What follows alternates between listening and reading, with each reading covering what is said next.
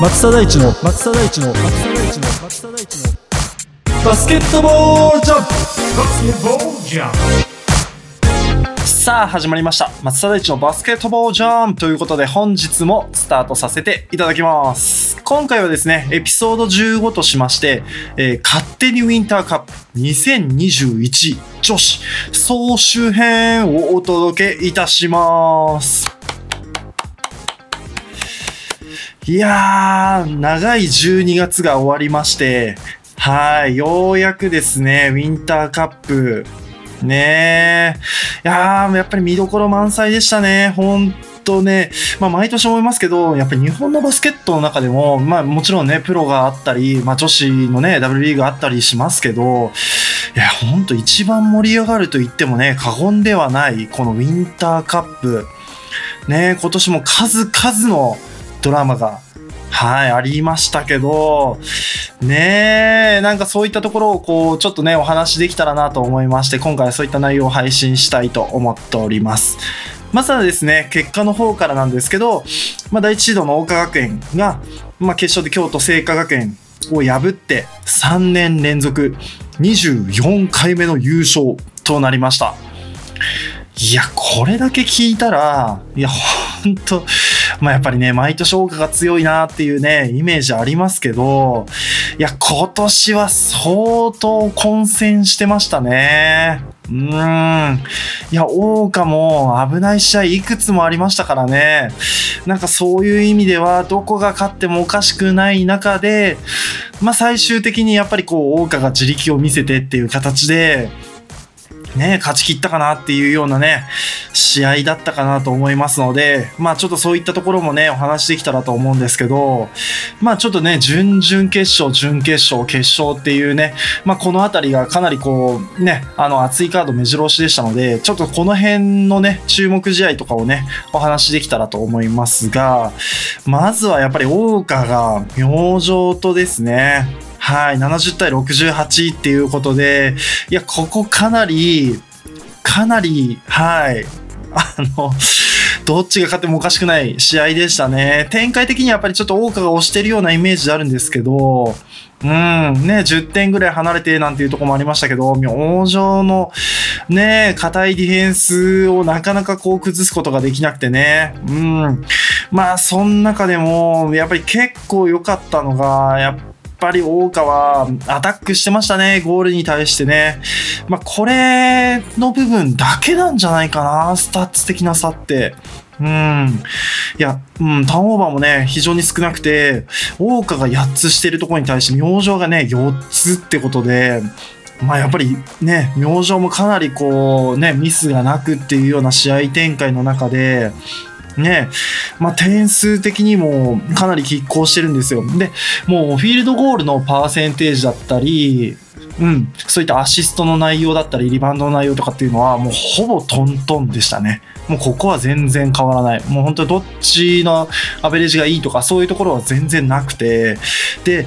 まあ、唯一言えるとしたら、桜花がフリースロー21本。打ってるんですよ。ここが約80%ぐらい、17か18ぐらいかな、入ってるのに対して、明星が6本。で、まあ6の6っていう形で、まあ強いて言えば、ここのアベレージがね、あの、まあ試合通して、まあやっぱりここでファールトラブルとかっていうのももちろんあったんで、まあ、この部分を、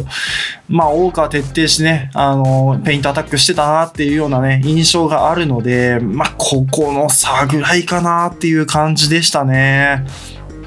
いや、明星もすごい良かったですよ。ディフェンスもすごい良かったですし、やっぱり大岡と明星ね、で明星の方がターンオーバーしてれば、やっぱり大岡の方にチャンスが来る中で、明星がやっぱりミスをなくして、うん、ミスを減らした形で試合にができたっていうところで、こういったね、あの、ウィナーチャンスをね、もらえてるっていうところでは、本当残りね、1分までどっちが勝ってもおかしくないっていうところを、まあ、大岡が最後ちゃんと勝ち切ったっていうような感じだったんで、いや、明星としてもここ勝ってたらもう全然分かんなかったですからね。うーん。ねえ。まあ、もう一つの試合がね、昭和学院と岐阜女子。まあ、ここもね、いや、ここも、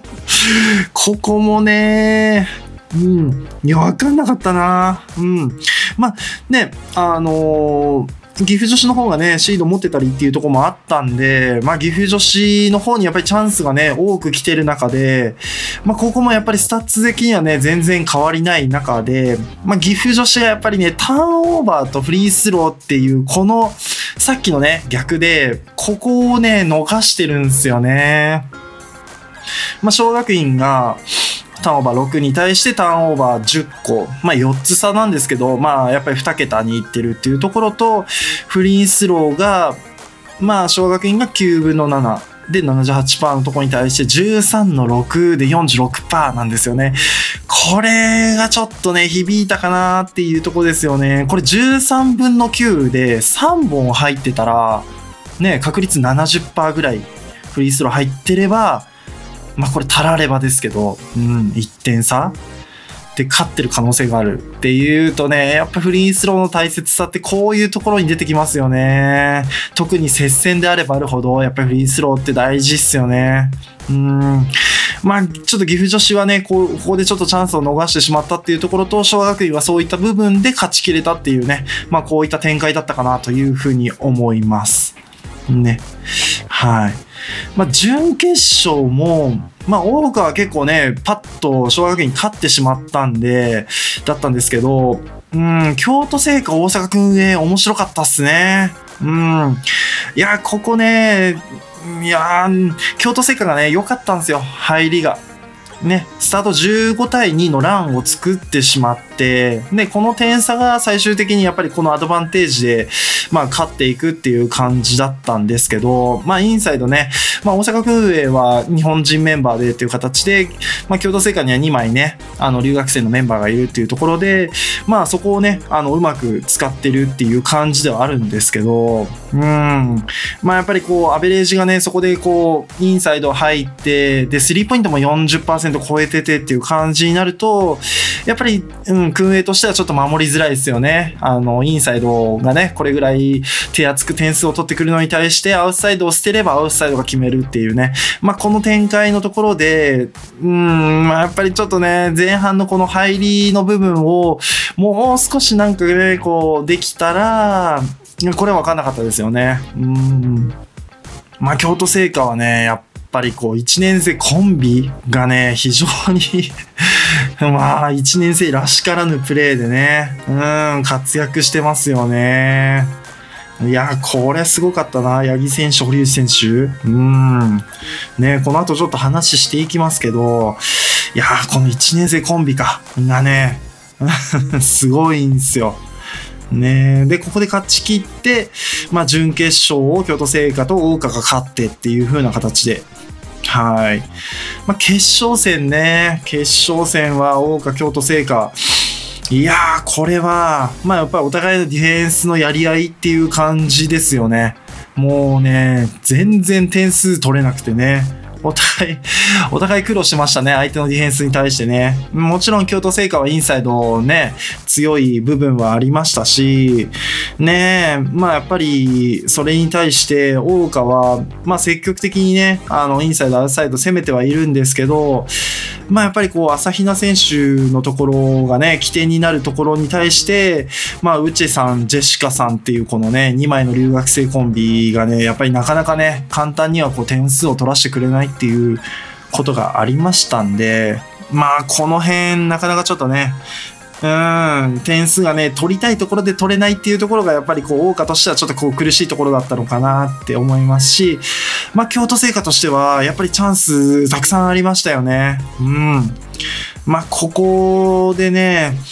どうだろう。うん、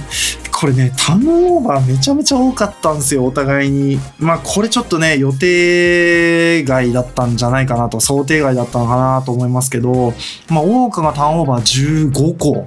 ねさっきね、6個とか4個とかって話したんですけど、ここでターンオーバー15個してて、で、京都精華が24。いや、これ、やっぱりちょっとね、うん、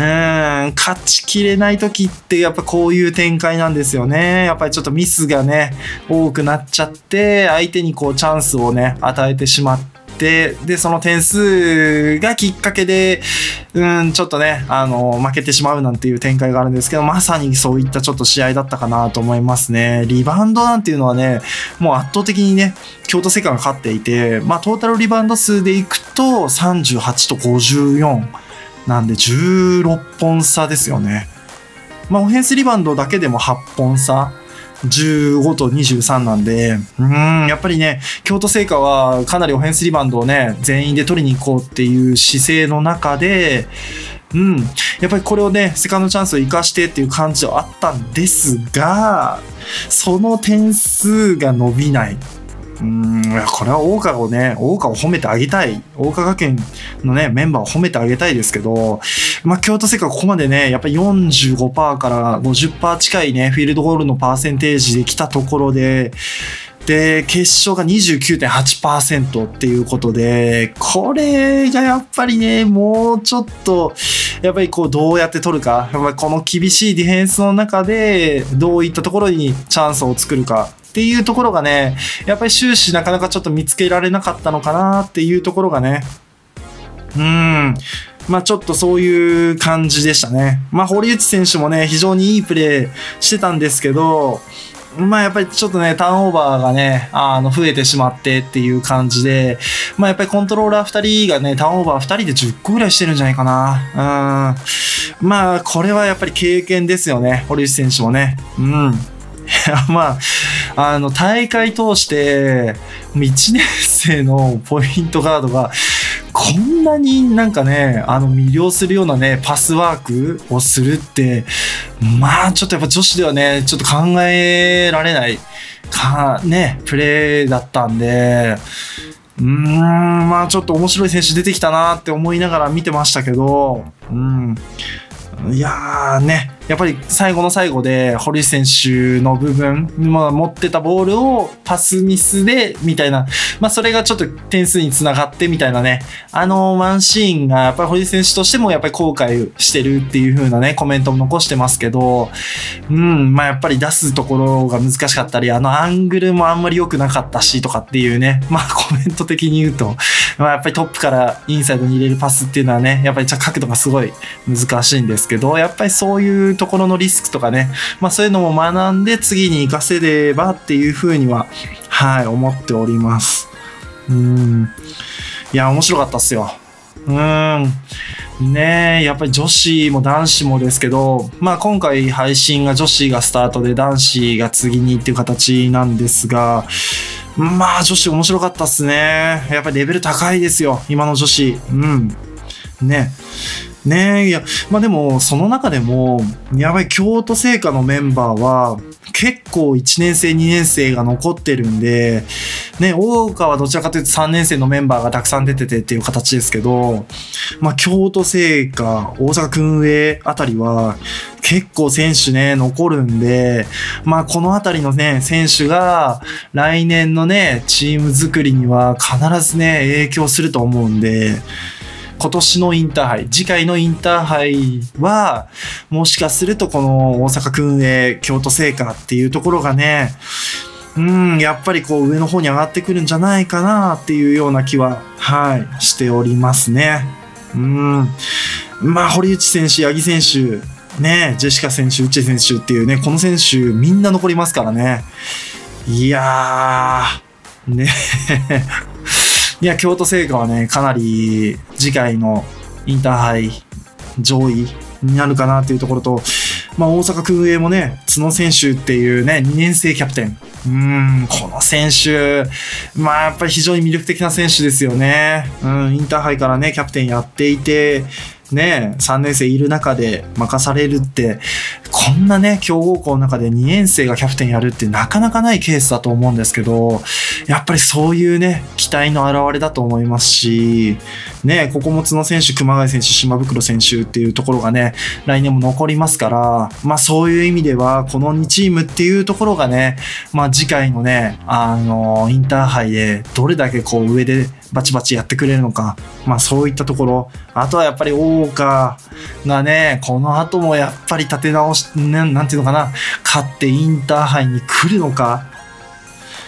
ねえ。いや、もうね、喋りたいこといっぱいですね。うん。いやー、見どころ満載ですよ。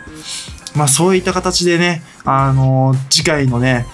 インターハイ、ね、そういったところにもね、こう、つなげられながら、まあ、お届けできたらな、というふうに思ってますので、はい。ぜひね、高校女子、